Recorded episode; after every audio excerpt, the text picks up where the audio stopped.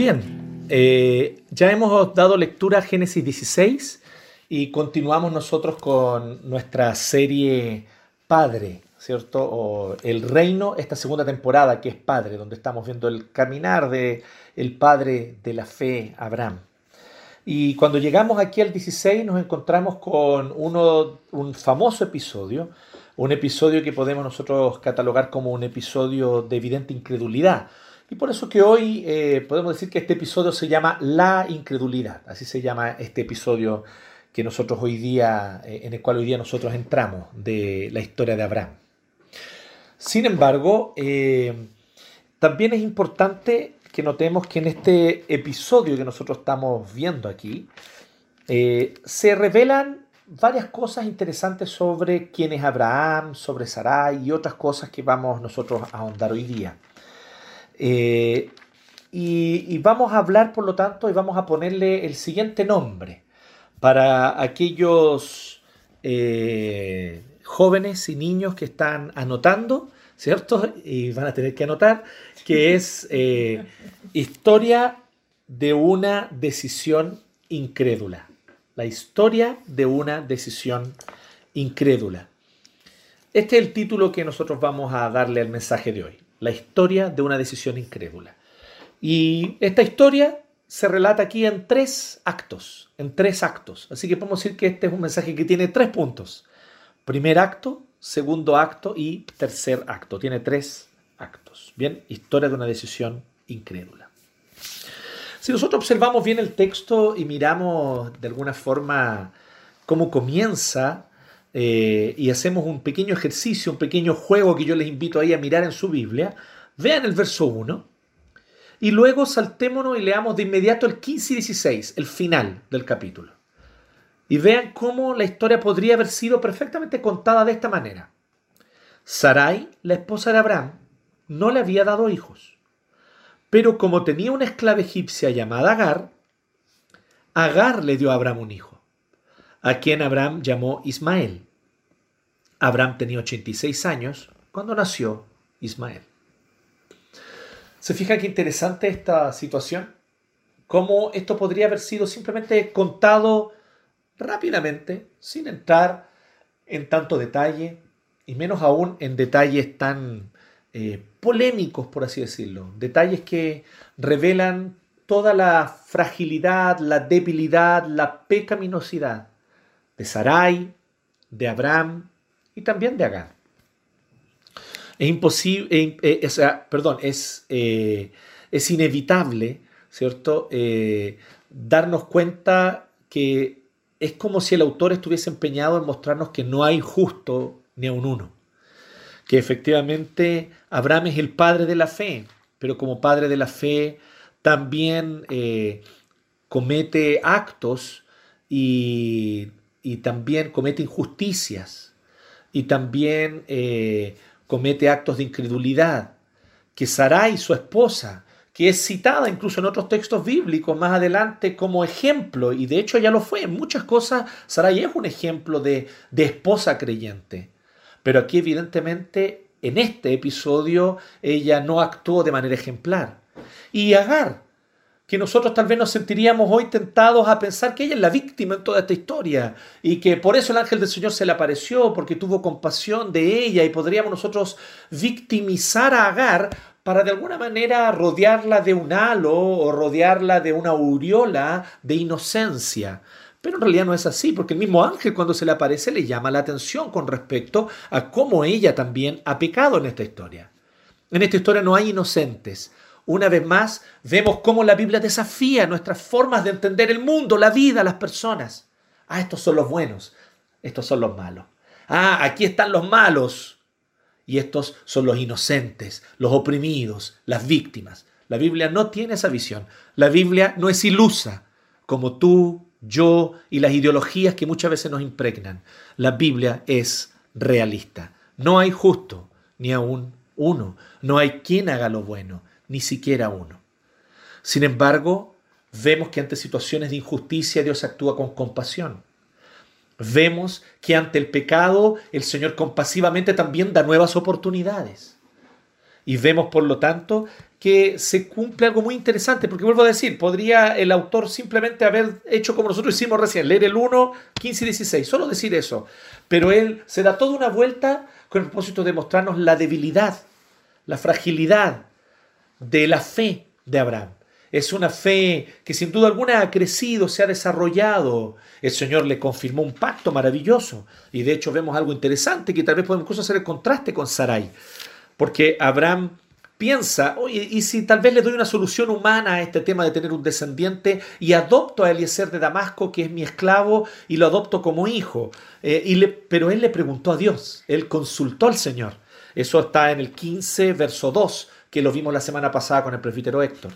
Sarai no consulta al Señor, ella simplemente viene y se lanza con su idea. Podríamos decir que hay un contraste. Sin embargo, también vemos que Abraham, viendo esto, tampoco la detiene y tampoco dice, oye, estás haciendo mal las cosas o estamos haciéndolas mal, ¿qué te parece si las hacemos bien? Tampoco vemos a Abraham en una proactividad a fin de obedecer al Señor. Y vemos también una cosa muy importante. Vemos que aquí hay un acto de incredulidad también, porque el Señor cuando llama a Abraham, es verdad que hasta este punto nunca había sido explícito en decirle que va a ser de Sara. Pero no tiene por qué Abraham suponer que va a ser de otra forma. No tiene por qué Abraham suponer que va a ser de otra manera. Cuando Dios llamó a Abraham, Abraham estaba casado con Sarai. Y Dios le dijo, yo te daré una descendencia. ¿Por qué Jehová, el Dios del pacto, que creó a Adán y Eva en el jardín del Edén, para que ellos, se, para que ellos fueran eh, eh, fecundos, se fructificaran y se multiplicaran, ¿Por qué este Dios del pacto permitiría o haría que Abraham tuviese descendencia por otro medio que no fuese mediante su esposa, que no fuese con su esposa? ¿Por qué Dios iba a querer eso? No hay por qué suponer tal cosa. Evidentemente, nuestro Señor, Dios del pacto, que creó la institución matrimonial ya en el Edén, no iba a no tenía por qué suponer Abraham que iba a querer de otra manera cumplir su promesa. Así que vemos aquí que sí hay actos de incredulidad. Y vemos las consecuencias de la incredulidad. Y aprendemos cosas también para nosotros, para nuestra vida. Así que el primer acto en esta historia de una decisión incrédula, el primer acto es este. La incredulidad abre la puerta. ¿Y a qué abre la puerta? A cosas malas. La incredulidad abre la puerta al pecado y a sus consecuencias amargas. La incredulidad abre la puerta primero al pecado, en el 1 al 3, y luego a las consecuencias amargas de nuestras decisiones pecaminosas, del 4 al 6. Así que la incredulidad es, y se ha dicho con justa razón, que la incredulidad es la raíz del pecado. Cada vez que pecamos contra el Señor es porque nos falta la fe, es porque no le creemos a Dios, es porque tal vez creemos en Dios, que existe, que está allí. No estoy diciendo que no lo hagamos, pero no le creemos a Él. No le creemos a Él que sus preceptos son mejores que nuestras intuiciones. No le creemos a Él que aquello que Él ha declarado y revelado en su palabra es mejor que nuestras ideas, ideologías y preconceptos. No le creemos al Señor y creemos muchas veces nosotros ser más sabios que Él. Y entonces como si la voz de la serpiente nos susurrara una vez más, ustedes serán como Dios, ustedes decidirán el bien y el mal. ¿Se fijan como la incredulidad es la raíz del pecado? Y esta no es la excepción. Sarai, la esposa de Abraham, no le había dado hijos, pero como tenía una esclava egipcia llamada Agar, Sarai le dijo a Abraham, el Señor me ha hecho estéril. Aquí no confunda las cosas. La manera como lo expresa Sarai, la forma como lo está diciendo, el autor está queriendo mostrar algo con esta gramática y lo que él está queriendo mostrar es que Sarai está con una resignación amarga, una resignación incrédula, una resignación que no es una entrega gozosa. Señor, acepto tu voluntad y mi corazón lleno de gozo reconoce que tu voluntad es lo mejor porque todas las cosas ayudan a bien a los que aman a Dios. No, no es esa la actitud de Sarai. La actitud de Sarai es, ¿qué le vamos a hacer? Dios no ha querido ser bueno conmigo. Dios no es bueno conmigo. Dios no ha querido ser de alguna forma eh, alguien compasivo con mi persona. Así que Dios me ha hecho estéril y me ha amargado la vida. Pero no me queda otra, es lo que me tocó, voy a vivir así. Es como cuando tú y yo decimos, ¿qué voy a hacer? Yo soy así y no puedo cambiar, no voy a cambiar. Con amargura, con una resignación amarga, incrédula. Esta es la actitud de Sarai. Ahora, recordemos lo que dice el final del texto, que cuando Ismael nació tenía 86 años. Por lo tanto, podríamos decir que tal vez este episodio ocurre cuando Abraham tenía, por lo menos tenía 85, si es que no tenía ya 86 años en este momento que comienza el capítulo 16. Pero cuando nace Ismael, él tiene 86. Por lo tanto, ya han pasado más de 10 años desde que Dios lo llamó de Ur de los Caldeos, porque lo llamó con 75 años. Así que, ¿no sería también de parte nuestra, no estaríamos nosotros también amargos? Porque somos incrédulos al igual que Sarai. Somos incrédulos también. Entonces yo aquí no te estoy diciendo, oye, mira, esta Sarai, ¿cómo se le ocurre ser así? No, te estoy diciendo, fíjate cómo Sarai es como tú, cómo Sarai es como yo, cómo nosotros nos parecemos a Sarai. Señor me ha hecho estéril. Por lo tanto, dice, hagamos uso de algunas de estas leyes que existen en los pueblos alrededor. Ve y acuéstate con mi esclava Agar. Tal vez por medio de ella podré tener hijos. Esta era una práctica que era legal en los sumerios y también en los egipcios. Y hay antecedentes de las leyes, tanto sumerias como egipcias, al respecto, permitiendo que un hombre, padre de familia, el dueño de casa, de, una, de, un hogar, de una familia, recordemos que el concepto de familia es amplio en la antigüedad, incluye a los esclavos también, entonces permite que este pater familia, este padre de familia, pueda tener descendencia a través de una esclava. Y esto es muy interesante porque en el caso de los egipcios, sin embargo, había una diferencia con los sumerios. En el caso de los egipcios, ellos decían que si un hombre, padre de familia, tenía un hijo con una esclava, y este era su primer hijo, su primer nacido, nada le podía quitar el derecho de primogenitura a ese niño que era el primer hijo del padre de familia. Nada le podía quitar el derecho de primogenitura. Ni incluso si después su propia esposa legítima tuviese un hijo de él. Aún así, el primogénito seguía siendo el hijo de la esclava. Eso eran los egipcios. En el caso de los sumerios era distinto. En el caso de los sumerios permitía que si después de haber tenido un primogénito con una esclava, la esposa legítima le daba hijos al padre de familia, entonces el primogénito era el hijo de la esposa legítima, no el hijo de la esclava, aunque hubiese nacido antes.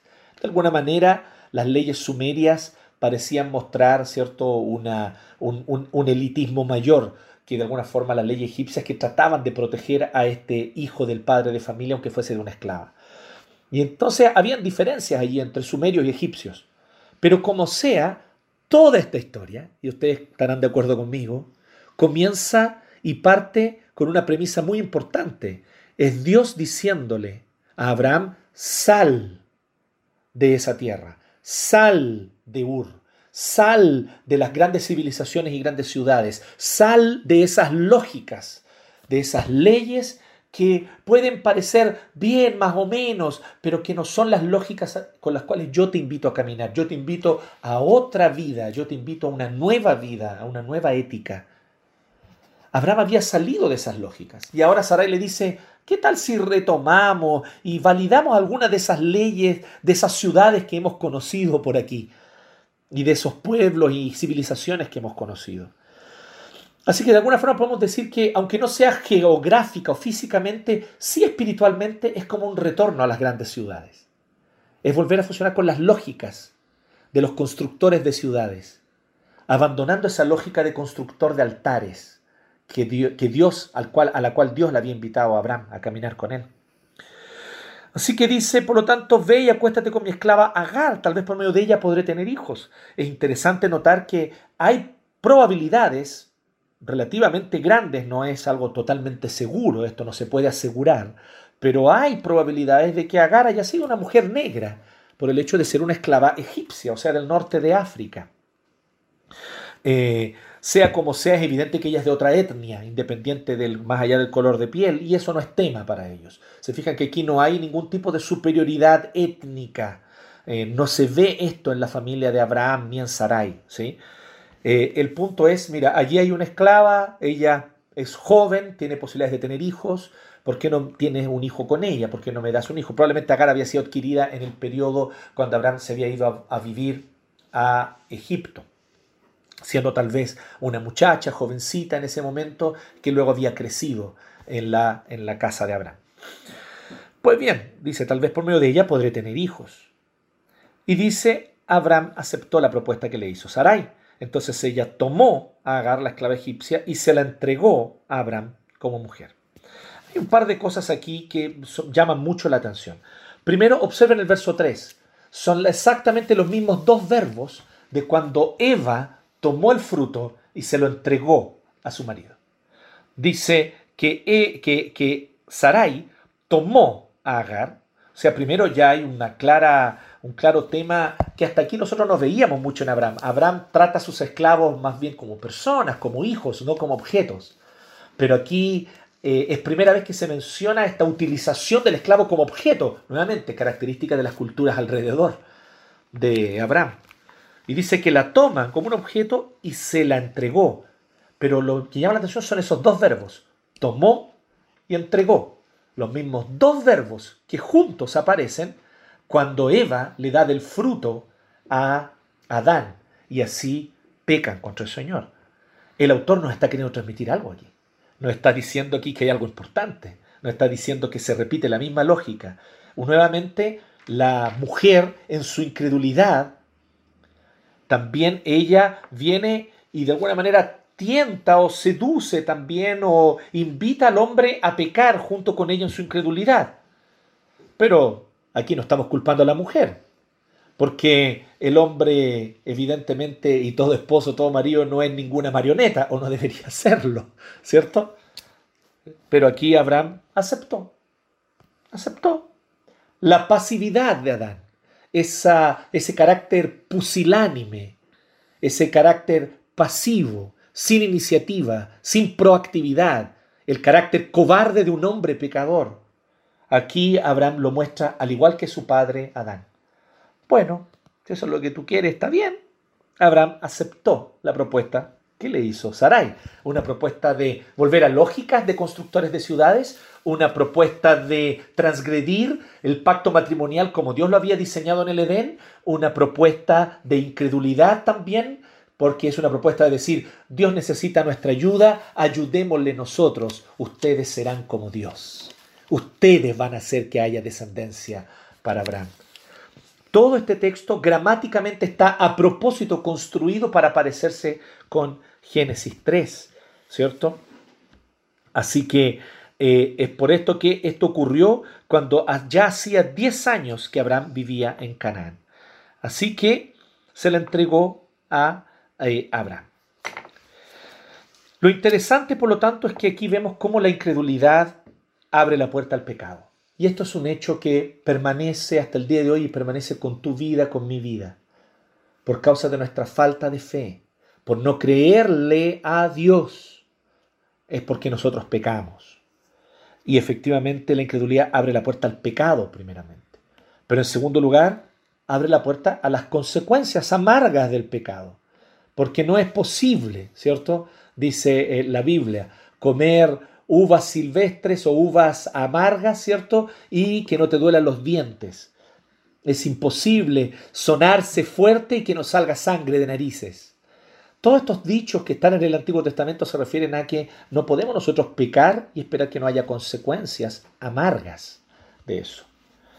Dice entonces que, que Abraham tuvo relaciones con Agar y ella concibió un hijo. O sea, y ella quedó embarazada, ella concibió. Al darse cuenta Agar, esclava egipcia, criada en un contexto de paganismo egipcio, al darse cuenta de que estaba embarazada y además ser una mujer pecadora, como toda mujer es pecadora, ella entonces viene y dice, eh, comenzó a mirar con desprecio a su dueña, a su ama. Comenzó entonces a faltarle el respeto a aquella que Dios había puesto como autoridad sobre sí, a la que probablemente incluso la había criado cuando era una pequeña muchacha o una muchacha preadolescente que había salido de Egipto. Y ella entonces lo que hace es menospreciar a aquella que tal vez le enseñó todo lo que sabía, a aquella que tal vez había sido la primera ama que la había tratado con cariño, con respeto, con dignidad, porque en el texto constantemente la historia de Abraham nos muestra que Abraham tiene una relación muy paternal con sus eh, esclavos, volvemos a decir, no estamos justificando la institución de la esclavitud, la cual lamentablemente era la regla en esta época. Sin embargo, vemos cómo, a pesar de, la, de esta institución propia de un mundo caído y afectado por el pecado, Abraham trataba de llevar adelante esta institución tratando con dignidad a sus esclavos. No tenemos por qué suponer que de parte de Sarai hubiese sido distinto. Pero aquí comienza a revelarse ese pecado, ese pecado, donde Agar entonces, en su ingratitud, Agar en su orgullo, en su arrogancia, peca. Peca contra Sara, su señora, y al pecar contra Sara, su señora, peca contra el Señor, peca contra Dios. Y el ángel después le va a decir esto a ella.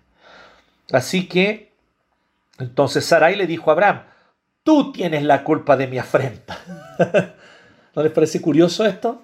¿No les parece interesante cómo se vuelve a dar la lógica de Génesis 3? ¿Se acuerdan?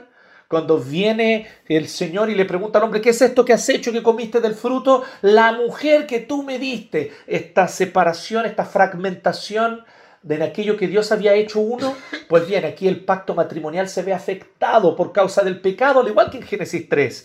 Tú tienes la culpa, así como Adán había dicho, la mujer que tú me diste. Así que le culpa a él. Yo puse a mi esclava en tus brazos y ahora que se ve embarazada me mira con desprecio. Que el Señor juzgue entre tú y yo.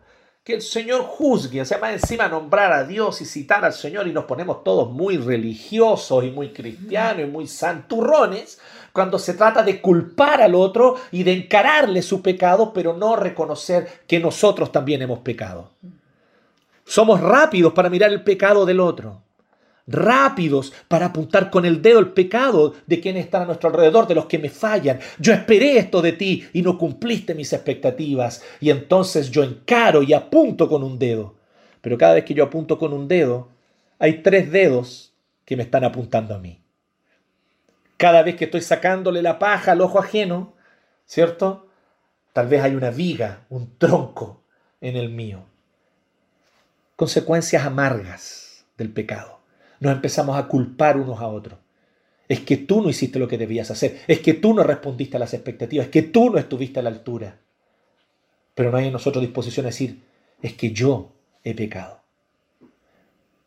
Rara vez hay en nosotros esa disposición que David expresa en el Salmo 51. Contra ti, contra ti solo he pecado, le dice al Señor, y he hecho lo malo delante de tus ojos. Mi pecado está siempre delante de mí, está aquí al frente y no me permite ver nada más porque estoy todo el tiempo con el peso de mi pecado. Eso está diciendo David. No es la actitud que vemos aquí. Vemos las consecuencias amargas del pecado, culparse unos a otros, reproche, reproche, reproche mutuo, fragmentación en el pueblo del pacto que fue creado para vivir en unidad y en armonía, en shalom. Así que lamentablemente vemos este primer acto. La incredulidad abrió la puerta a qué? Al pecado y a sus consecuencias amargas. El segundo acto entonces viene. Y hay una bisagrita que abre para el segundo acto. Dice entonces, tu esclava está en tus manos, le contesta Abraham. Haz con ella lo que bien te parezca. De nuevo la pasividad propia de los hijos de Adán, que los varones, los hombres, porque todos los hombres somos pecadores, como Adán que pecó, así también los varones somos todos pecadores, así como todas las mujeres son pecadoras, también todos los hombres somos pecadores. Y entonces Abraham, ¿cómo peca? Peca con este pecado tan típico de la masculinidad, la pasividad, dejar ser. Bueno, haz con ella lo que bien te parezca, cuando en realidad Abraham debió haber intervenido y haber visto una manera de resolver esto. Haz lo que bien te parezca. Así que Sarai comenzó a maltratar a Agar. No, Sarai no es ninguna santa, ¿cierto? Sarai no es ninguna mujer con, un, con una aureola, ¿cierto? Aunque les guste pintarla así a los pintores renacentistas, pero ella no andaba con una aureola y flotando 5 centímetros arriba del piso. Sarai entonces con estos celos, celos de esposa, porque su marido, que nunca había tenido descendencia a través de ella, ahora está teniendo descendencia a través de otra mujer, y esa mujer no se mantiene leal a ella como ella esperaría, y como cualquiera esperaría en realidad en esta circunstancia, sino que lo que hace esta mujer Agar es comportarse de forma desleal. Pues bien, a pesar de eso, sin embargo, eso no justifica la manera pecaminosa de Sarai, porque Sarai es la que tiene el poder, Sarai es la que tiene autoridad, Sarai es la que tiene más recursos y elementos. Y cuando hablo de recursos, no hablo de recursos económicos o, recursos materiales, me refiero a recursos de poder, de autoridad. Ella es evidentemente la señora de la casa con todo lo que eso implica, así que eso le da una ventaja. A Sarai no le cuesta nada maltratar a Agar. A Sarai no le cuesta nada maltratar directa o indirectamente mandando a otros esclavos a hostigar a Agar. Así que Sarai tiene más elementos a la mano para poder oprimir a Agar. Es decepcionante tal vez. ¿Es lo que esperaríamos de la familia de la fe? ¿Es lo que esperaríamos del pueblo del pacto? Querido hermano, querido amigo, si tú estás viendo toda esta historia de Abraham como si fuera la historia de estas personas moralmente superiores, ejemplares en cuanto a su ética, porque creyeron en Dios y que ellos anduvieron contra la corriente, porque ellos fueron ejemplo de santidad, de bondad, de justicia, pues bien, te equivocas. Vemos mucha diferencia en la ética de Abraham y de Sarai, pero vemos que el peso del pecado está siempre allí, como está en mí, como está en ti, como están todos nosotros. Y ese peso del pecado, la incredulidad, la falta de fe, la falta de entrega al Señor, trae sus consecuencias. Así que aquí viene el segundo acto. Agar de tal manera fue hostigada que huyó, arrancó, se fue al desierto. Y este segundo acto ocurre en el desierto. Y este segundo acto es que Dios se reveló. Este es el segundo acto, para que tomen nota. El segundo acto es que en medio de las consecuencias amargas que habían ocurrido anteriormente, ya las mencionamos, en medio de las consecuencias amargas, Dios se reveló. El primer acto fue la incredulidad abrió la puerta. Ahora vemos que Dios, en este contexto de caos humano, en este contexto de incredulidad y de familia muy poco ejemplar, en medio de este contexto, vemos que Dios se reveló. Es todo un tema esto, ¿no? Porque a veces las personas dicen así, no, yo defiendo la visión bíblica de la familia. Y uno ve las familias de la Biblia y, no se encuentra con muchos ejemplos morales y éticos muy loables, muy nobles, que digamos. Claro, entendemos que lo que quieren decir es con los principios teológicos eh, eh, y que la Biblia enseña sobre la familia. Probablemente eso es lo que quieren decir. Pero venir y decir simplemente yo creo en el, en el concepto bíblico de familia puede sonar un poco curioso cuando uno ve que las familias de la Biblia son bastante abundantes en su pecado. Pero como dice Romanos, donde abundó el pecado, sobreabundó la gracia. Aquí vemos que Dios se reveló. Agar se va al desierto y llega un momento donde hay un pozo o un manantial que está en el camino a la región de Sur. Ya aquí no es Sur en el sentido de lo contrario del norte, sino es un nombre, Shur en, en el hebreo. Pero es interesante porque esta región de Shur o de Sur es justamente la región que está entre Canaán y Egipto. Todo indica que Agar estaba huyendo hacia Egipto, se estaba arrancando hacia Egipto. Estaba queriendo volver a su casa probablemente, o queriendo volver a su tierra, o queriendo volver a algo que le resultara familiar, ahora que está sufriendo. Pero Agar no es ninguna pobre víctima, oye, pobrecita, la han tratado mal de manera totalmente gratuita, no es así. Agar ha pecado, Agar le ha fallado al Señor. Agar le falló a su señora. Agar le falló a aquellos que la acogieron en su casa como una hija. Agar, por lo tanto, ¿cierto? En este contexto, ella va camino allá, pero se encuentra y la encontró el ángel de Jehová. Y esta es una de las apariciones más interesantes del Antiguo Testamento. Es una de varias, donde se nos menciona el ángel de Jehová. El ángel de Jehová al parecer no es propiamente un ángel, un ángel enviado, sino que es la presencia misma de Dios que aparece en forma de un hombre, de un varón. Al parecer aquí está hablando de una figura humana de, en la cual Dios se aparece y se le revela a Agar. Así que le dice entonces el ángel del Señor le preguntó, Agar, y miren cómo le llama. Esclava de Sarai. El Señor ya le está apuntando algo. ¿ya? Agar, esclava de Sarai, ¿de dónde vienes y a dónde vas? ¿No les parece interesante cómo el Señor también le pregunta de la misma manera como le había preguntado a Adán cuando se ocultó allí después de haber pecado? ¿Dónde estás?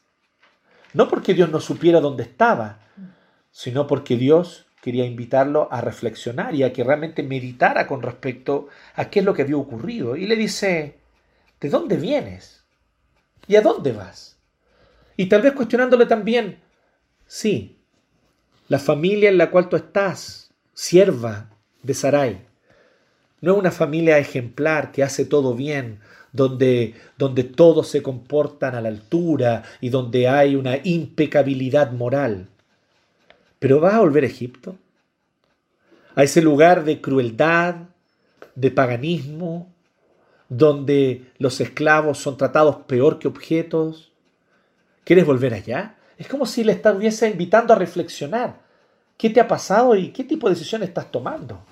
¿No crees tú que te estás precipitando en tu decisión? De alguna manera son muchas cosas que el ángel de Jehová, el ángel del Señor le hace reflexionar a Agar en este contexto. Estoy huyendo de mi dueña Sarai, respondió ella. La respuesta de Agar es bastante honesta. Está diciendo con honestidad. Es confrontada por el Señor, pero le habla con honestidad. Y entonces el Señor que está allí delante de ella con esta forma humana, antropomórfica, le dice, vuelve junto a ella y sométete a su autoridad.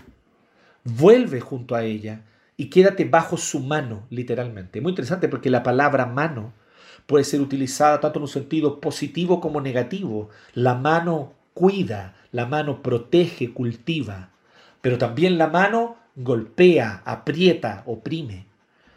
Y aquí le está diciendo, vuelve a ponerte bajo la mano de Sarai, le dice el ángel.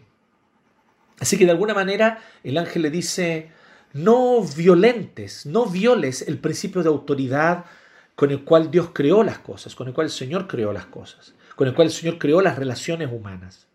Pero también es importante que consideres que tú debes volver allá. Hay todo un propósito que el Señor tiene. Así que Dios se reveló mostrando compasión, mostrando compasión. Esto es la primera forma en la que nosotros vemos que Dios se revela en este segundo acto. Dios muestra compasión.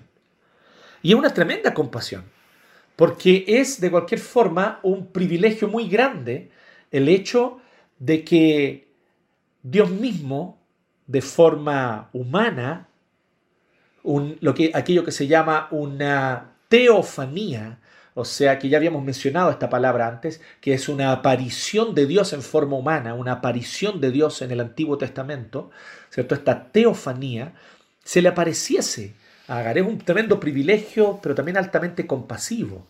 Y donde Dios está invitando también a Agar a, y le está diciendo, mira Agar, tú estás sufriendo, tu, tu, tu dueña, tu ama, Sarai, ha sido cruel, injusta, opresiva contigo pero yo estoy contigo ahora, de aquí en adelante ya no va a estar sola. Y le está prometiendo que si vuelve ella va a ser tratada de otra manera, es lo que está implícito de alguna forma en lo que le está diciendo.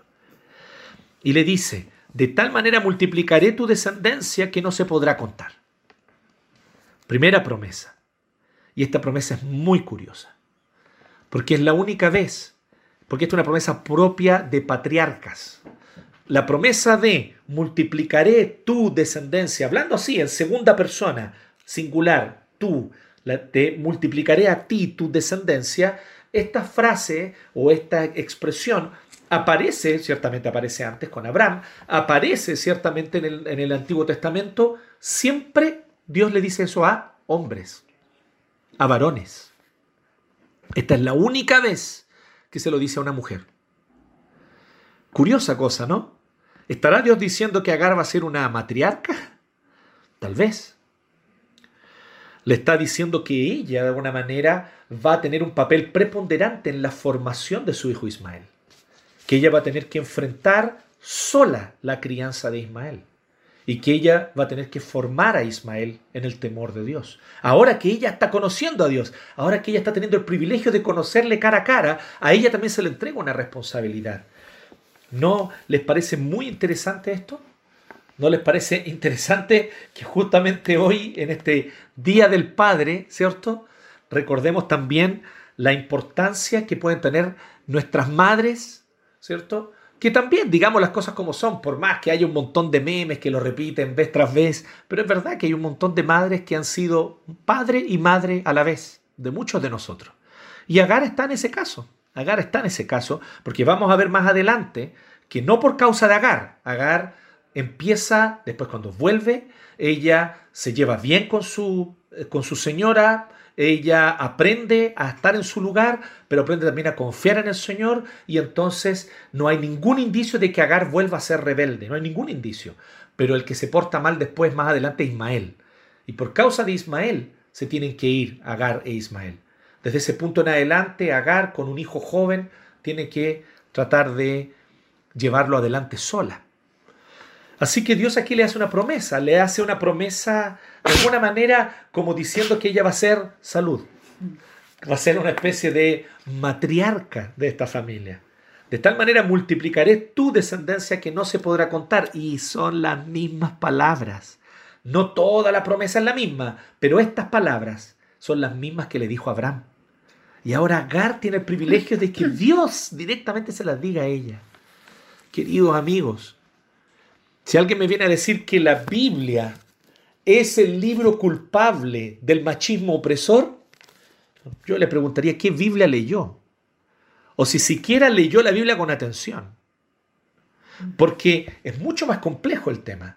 La Biblia sí nos habla de los contextos culturales, patriarcales, propios de la antigüedad, del Oriente Medio, y de alguna manera Dios nunca eh, eh, hace que haya una especie de, de rompimiento absoluto y violento con esos esquemas o con esas estructuras sociales y culturales de esa época. Pero vemos que Dios, con pequeños actos muy efectivos y muy eficientes, muy astutos, Dios subvierte las lógicas machistas, opresoras de un patriarcado opresor. Porque yo sé que este tema es polémico hoy en día y tal vez podremos abordarlo más adelante o en un café pastoral, pero existe un patriarcado opresor y existe un patriarcado que no es opresor, que es un patriarcado que se conforma a los lineamientos del Señor y que es un patriarcado que permite el florecimiento de los dones, capacidades de toda mujer, de todo niño y de todo aquel que quiera llevar adelante su vida. Pero eso es un tema, disculpen el paréntesis, que podemos abordar en otro momento. Pero con respecto a este tipo específico de patriarcado, el patriarcado opresor o opresivo, que era muy propio del Oriente Medio y de la Antigüedad, Dios, más que promover actos de violento rompimiento, promueve actos muy efectivos de subversión. Y aquí hay uno de ellos. Y le hace una segunda promesa. Estás embarazada y darás a luz un hijo y le pondrás este nombre. Ishmael. Shimael significa Dios oye. Ismael. Dios oye. Dios escucha. Entonces es un hombre muy hermoso, porque le está diciendo que ella mientras iba allí, tal vez llorando, amargada, y tal vez con estos precisamente estos cuestionamientos, ¿no? Ok, me trataron mal, Sarai me trató mal, yo nunca esperaba de ella que me iba a tratar mal. Ella tal vez la primera mujer en mi vida que me trató bien, los primeros señores en mi vida que me han tratado con dignidad, y ahora entonces yo me voy de vuelta a Egipto, a ese país caracterizado por la impiedad, a ese país caracterizado por la opresión, a ese país caracterizado por la injusticia. Y tal vez ella se está cuestionando qué estoy haciendo, pero tampoco quiero volver allá porque allá fui maltratada. Y el Señor se le aparece, la consuela y le dice, vuelve a someterte bajo la mano de Sarai, yo estoy contigo. Dios oye, no olvides, yo soy el Dios que te escucha. Y es Dios mismo quien le dice a Agar esto. Es Dios mismo quien le dice cuál es el nombre que tiene que ponerle. ¿No les parece parecido a esta otra historia del Nuevo Testamento? Fue Dios mismo el que le dijo a María, cuál era el nombre que tenía que tener su hijo Jesús. Aquí es el mismo Dios que le dice. Así que, porque el Señor ha escuchado tu aflicción. Y cuando dice escuchado, no, no, es un escuchar pasivo. Aquí la palabra escuchar en el hebreo no es un escuchar pasivo. Sí ha escuchado, ok, te escuché bien. No, no es un escuchar pasivo. Escuchar es la misma palabra que se usa para cuando el pueblo hebreo, esclavo en Egipto, y bajo la opresión de Faraón claman al Señor y dice entonces al inicio del Éxodo que Jehová escuchó el clamor de su pueblo. No es un escuchar pasivo, es un escuchar diciendo, ya yo me hago cargo. Es un escuchar cuando el hermano chico, porque otros lo están molestando, cabros más grandes, va a buscar a su hermano grande y le dice, ¿sabes qué? Esos cabros de allá me están molestando. Y viene su hermano grande, fuerte y al cual todos le tienen miedo y dice, no te preocupes, yo voy a ir a resolver este tema. Y él va y lo va a defender, a proteger a su hermano chico. Esta es un poco la visión, esta es un poco la figura. Escuchar significa eso. Cuando el Señor dice, he escuchado tu aflicción, significa, ok, tú clamaste a mí, yo oí tu clamor, tranqui, yo me hago cargo de aquí en adelante. Yo te protejo. Yo estoy contigo. Entonces una palabra de mucha confianza le está diciendo, yo me hago cargo de Sarai. ¿Sí? Y vuelvo a decir, no volvemos a saber de conflictos entre Sarai y Agar más en la Biblia. Así que todo indica que también Sarai debe haber entendido también de parte del Señor como mujer creyente que ella era, pecadora, pero creyente, como las mujeres que nos escuchan hoy día, ¿cierto? Y que ven esta, como, como todo hombre y toda mujer. Y ella entonces, pecadora pero creyente, debe haber entendido también que había sido también dura e injusta con su sierva. Sobre todo considerando que la idea y toda esta idea, todo este enredo, partió con Sarai. Y fue culpa de ella. Lo mínimo, ¿cierto?, de parte de Sarai esperar que reconozca. Pues bien, así que el Señor le dice, yo he escuchado tu aflicción y dice que será un hombre indómito, como un asno salvaje, dice Ismael. ¿Sí? Él no va a ser fácil de dominar, él no va a ser fácil de domar.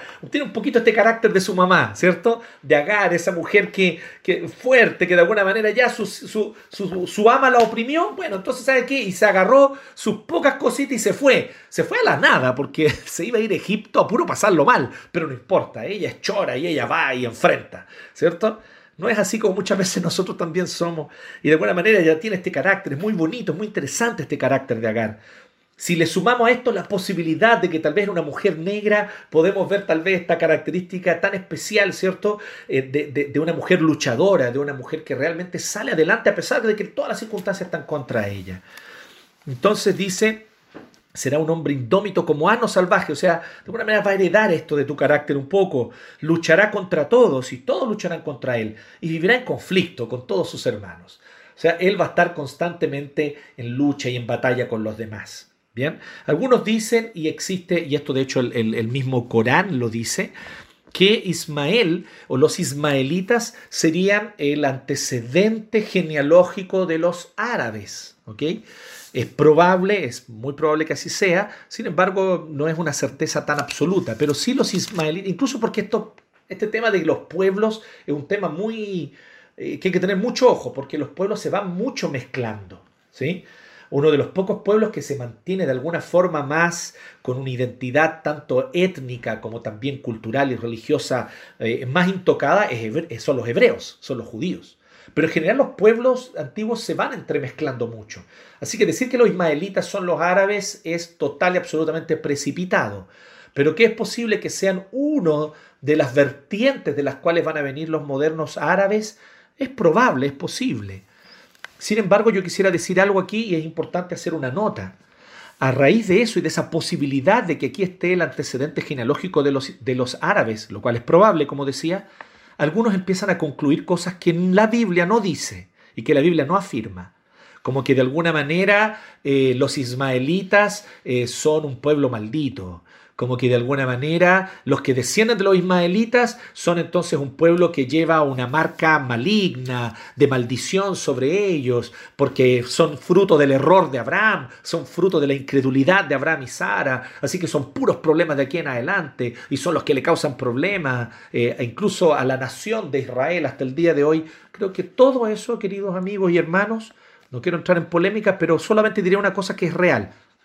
Todo eso pura especulación humana porque la Biblia no dice eso. En ni un lado. Es más, incluso cuando nosotros vemos el tono del texto, el tono del texto es que es algo positivo, que nazca Ismael y que Ismael tenga una gran descendencia. Porque Ismael va a ser otra más de estas familias de la tierra a las cuales la simiente de Abraham va a ser de bendición. Y si es verdad que los árabes provienen de los ismaelitas, pues ellos también son un pueblo que necesita ser alcanzado con el mensaje del Evangelio. sobre todo considerando que una gran parte de ellos hoy están bajo una falsa religión, de un falso Dios, cruel y tirano, que se llama Alá, que lamentablemente a través de un falso profeta llamado Mahoma los mantiene engañados en una religión horrible y opresora. Ellos necesitan la libertad del Evangelio y necesitan a los misioneros cristianos que se envían a esos contextos a predicarle el Evangelio, porque los árabes son amados por Dios, como también los mapuches, como los chilenos, como los zulúes, como todos los pueblos de la tierra. El Señor quiere redimir a personas de toda tribu, de toda lengua, de toda nación. ¿Cuál es la promesa que le dio Abraham? En ti serán benditas todas las familias de la tierra. Y eso sin duda alguna incluye también a todos los que hayan descendido de Ismael. Así que en ningún caso aquí hay una connotación negativa hacia los ismaelitas. Esas son conclusiones que se han sacado posteriormente y que no están en la Biblia. De hecho, todo lo contrario, nos da a ver que es como algo positivo que existan los ismaelitas. Pero Dios es muy honesto también en reconocer que en un mundo caído los ismaelitas van a ser un pueblo bien duro, conflictivo. Pero va a decir, pero lo que está diciendo incluso es positivo de alguna manera, porque fíjense que dice que las personas lucharán contra él, que los otros pueblos van a tratar de destruirlo, pero él va a poder hacerle frente y va a prevalecer. Eso es lo que está diciendo, está haciendo una promesa positiva. Le está diciendo, él se va a mantener en pie. Y aunque otros van a tratar de oprimirlo y de apagarlo y de eliminarlo incluso de la tierra, sin embargo, los descendientes de Ismael se van a mantener, ¿cierto?, firmes y ellos van a continuar, porque ellos van a hacer, van a luchar de vuelta y se van a mantener allí firmes. Entonces es una promesa positiva la que le está diciendo, no es algo negativo, no está diciendo, ah, sí, estos tipos van a ser eh, un pain in the ass, dirían los, norteamericanos, ¿cierto? Dirían los gringos. Eh, ellos van a ser una molestia constante. No, no, no. Lo que está diciendo es, muchos van a luchar contra ellos, pero ellos van a prevalecer. Y como el Señor le había hablado, entonces Ah, perdón, a ese ya es el 13. Así que hasta aquí nosotros vemos el segundo acto. Dios se reveló. ¿Cómo? Mostrando compasión y entregando promesas. Dios se reveló mostrando compasión y entregando promesas. Y entonces entramos al tercer y final acto de esta historia de una decisión incrédula. Repasemos. El primer acto, la incredulidad abrió la puerta al pecado y a sus consecuencias amargas. El segundo acto, pero Dios se reveló mostrando compasión y entregando promesas. El tercer acto entonces ahora, la fe prevalece. El tercer acto es la fe prevalece. Y este tercer acto ocurre de alguna manera en las dos escenas. Quiero hacer una diferencia entre acto y escena o escenario. Este tercer acto, una parte ocurre aún en el escenario del desierto y la otra parte, el escenario es de vuelta en las tiendas de Abraham. Y en el 13 y 14 vemos esta primera parte. Dice que Agar creyó y adoró. Miren cómo dice el 13 y el 14. Como el Señor le había hablado, en respuesta a la autorrevelación de Dios, siempre es así, Dios toma la iniciativa de revelarse. Dios toma la iniciativa de No somos nosotros los que tomamos la iniciativa de buscar a Dios. Si empezamos a buscarle es porque incluso Él nos buscó primero y puso en nosotros el deseo de buscarle. Así que aquí es Dios quien buscó a Agar. Dios que se encontró con ella. Y como el Señor le había hablado, Agar respondió. Eso se llama, tiene un nombre eso. Cuando nosotros respondemos adecuadamente a la autorrevelación de Dios, eso tiene un nombre. Se llama adoración. Adorar. La adoración es la respuesta humana frente a la autorrevelación divina. Agar le puso por nombre el Dios que me ve. Y aquí vemos otra curiosidad que solo, y aquí solo ocurre es la única persona, hombre o mujer, la única persona en toda la Biblia que hace esto. Le pone nombre ella a Dios. Ella le crea un nombre. Y este nombre, ¿cierto? Es ver, perdón, eh, es El Roy, disculpen, El Roy, aquí está la nota, El Roy. Es el Dios que me ve, pero es un juego de palabras, porque de alguna manera es un, es un juego muy astuto de palabras que tiene Agar, ¿sí? muy inteligente, porque ella lo que hace, como está puesto el verbo ahí, puede ser tanto, como dice la NBI, el Dios que me ve, como el Dios que vi o que se deja ver. es muy interesante, porque ella sabía probablemente de Abraham, le había contado esto, de Sarai, él había aprendido en las tiendas de Abraham, ella, ella había aprendido que nadie podía ver a Dios y seguir vivo. Y ella vio a Dios y no murió. Entonces ella se sorprende de esto y dice, este es el Dios que se dejó ver, que aunque yo lo vi no morí. Entonces hay un juego de palabras. Entonces en el verbo. Entonces dice, este es el Dios que me ve, pero el Dios también que se deja ver. Y dice, pues se decía, ahora he visto al que me ve. Literalmente en el hebreo, le vi las espaldas al que me ve.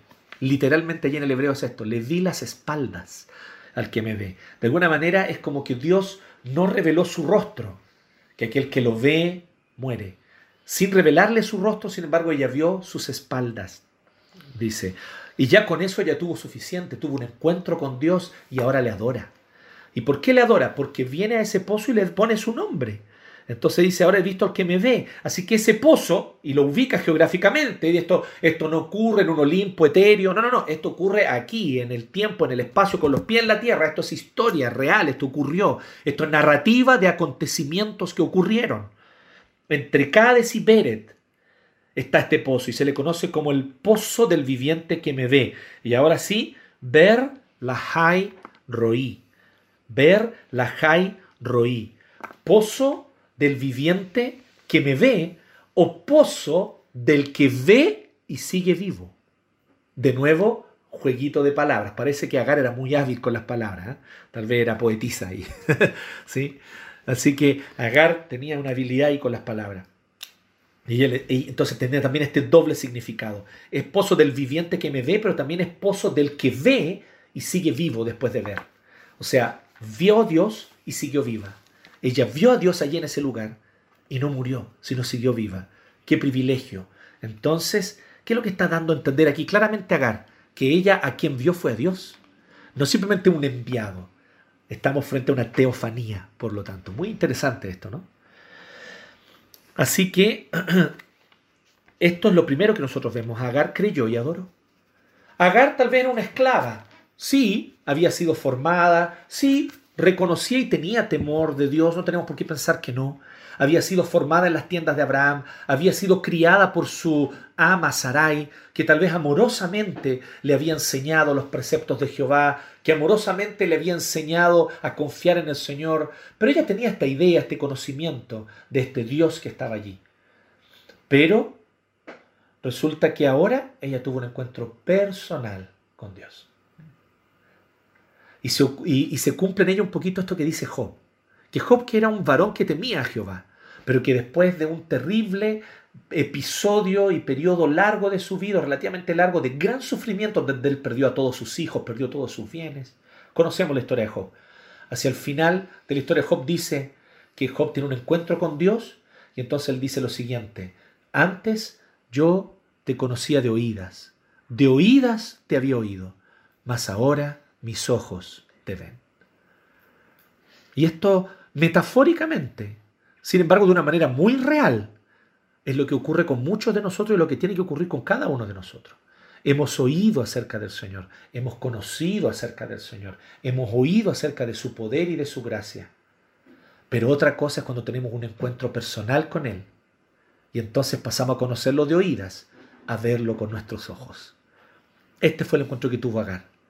Agar, después de varios años, habiendo sido enseñada en los preceptos de Jehová, en la fe de Jehová, ella tenía una idea de quién era, pero ahora ella tiene un encuentro personal y se toma una libertad, una libertad que Dios se la permite y que no está en ningún otro lugar de la Biblia. Ella le pone un nombre a Dios. Ella le pone un nombre a Dios. Si esto no es demostración de las maneras maravillosas como Dios dignifica a la figura femenina, como Dios dignifica a la mujer, y no cualquier mujer, una mujer esclava, y no cualquier mujer, una mujer esclava africana del norte de África, cómo Dios dignifica a esta mujer y la pone en un lugar especial, dándole promesas propias de patriarcas, se las da a ella, pero además permitiéndole que ella le ponga un nombre. Y miren qué bonito también, al ponerle ella un nombre, ella estaba hablando de su conocimiento personal de Dios este es su nombre con el que ella llama al Señor. Ella es entonces el Dios que, que me ve, el Dios que me ve, el Roí. Pues bien, luego entonces vemos que ella vuelve a las tiendas, no hay ningún relato de conflictos o que hayan continuado los conflictos. Lo que nosotros vemos en cambio es que Agar le dio a Abraham un hijo. a quien Abraham llamó Ismael. Es más, ¿qué es lo que nos da a entender aquí? Que Abraham, porque dice que fue Abraham que le llamó Ismael, porque por eso Agar le puso Ismael, pero no dice que Abraham, el patriarca, el padre de familia, le puso Ismael. ¿Por qué Abraham le puso Ismael?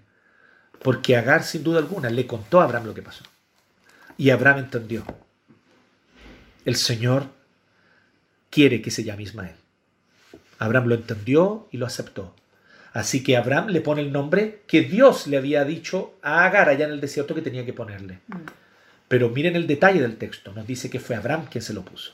O sea, Abraham, a pesar de todo su pecado, de toda su pecaminosidad, su debilidad, él finalmente reconoce su error y de manera humilde se somete a la voluntad del Señor. Y dice, pues bien, el Señor quiere ponerle Ismael, le vamos a poner Ismael. Así que él se llamó Ismael. Y Abraham tenía 86 años cuando nació Ismael.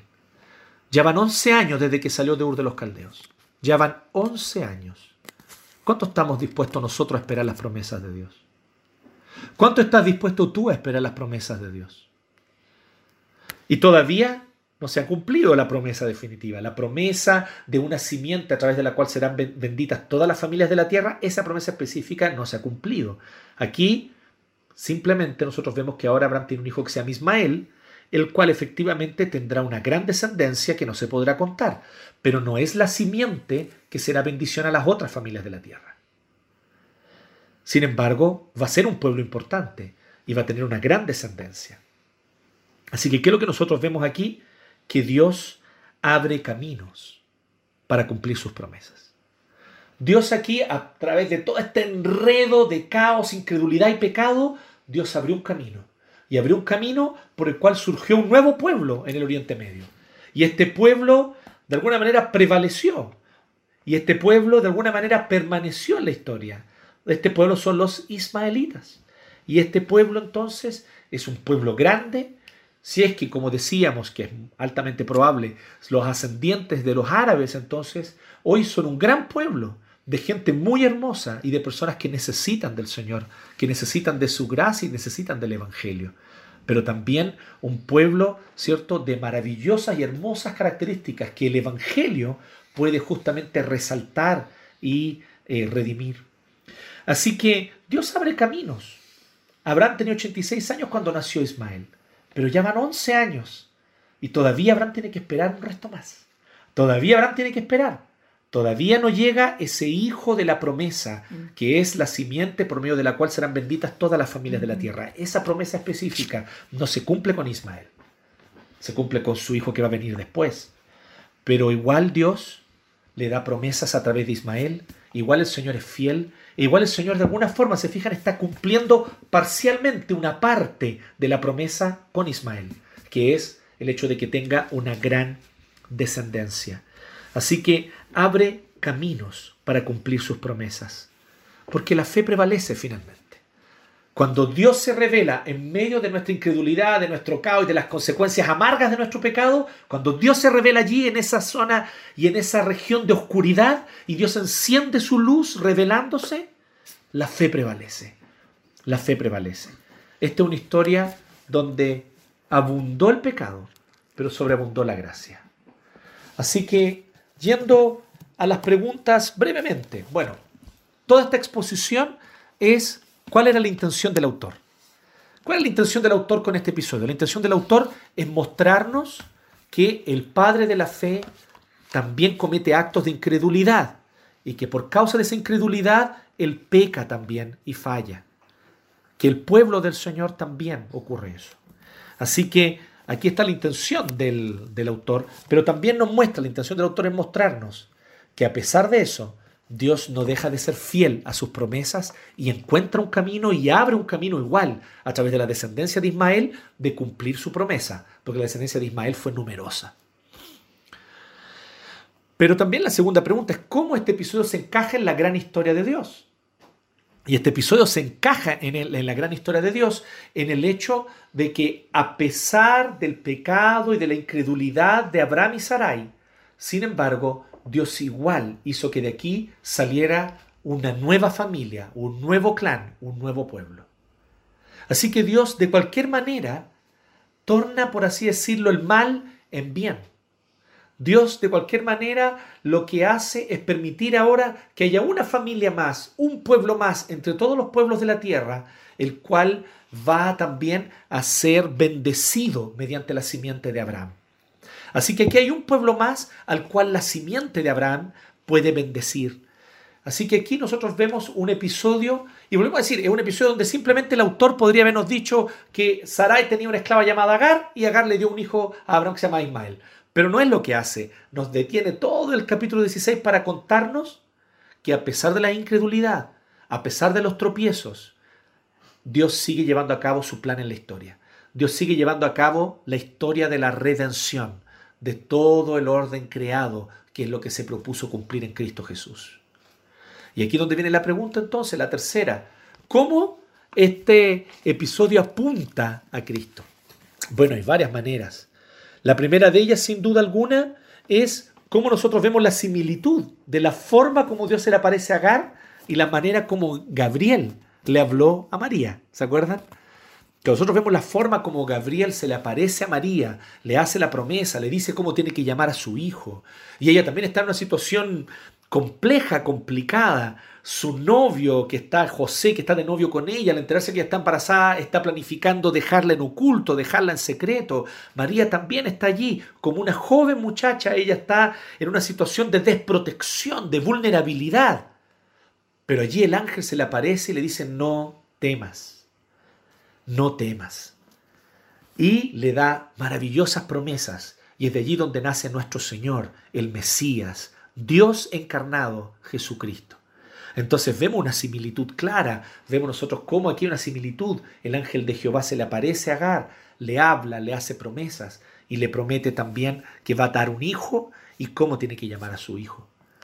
Pero también nosotros vemos aquí otra maravillosa forma en la cual todo esto refleja o apunta hacia Cristo.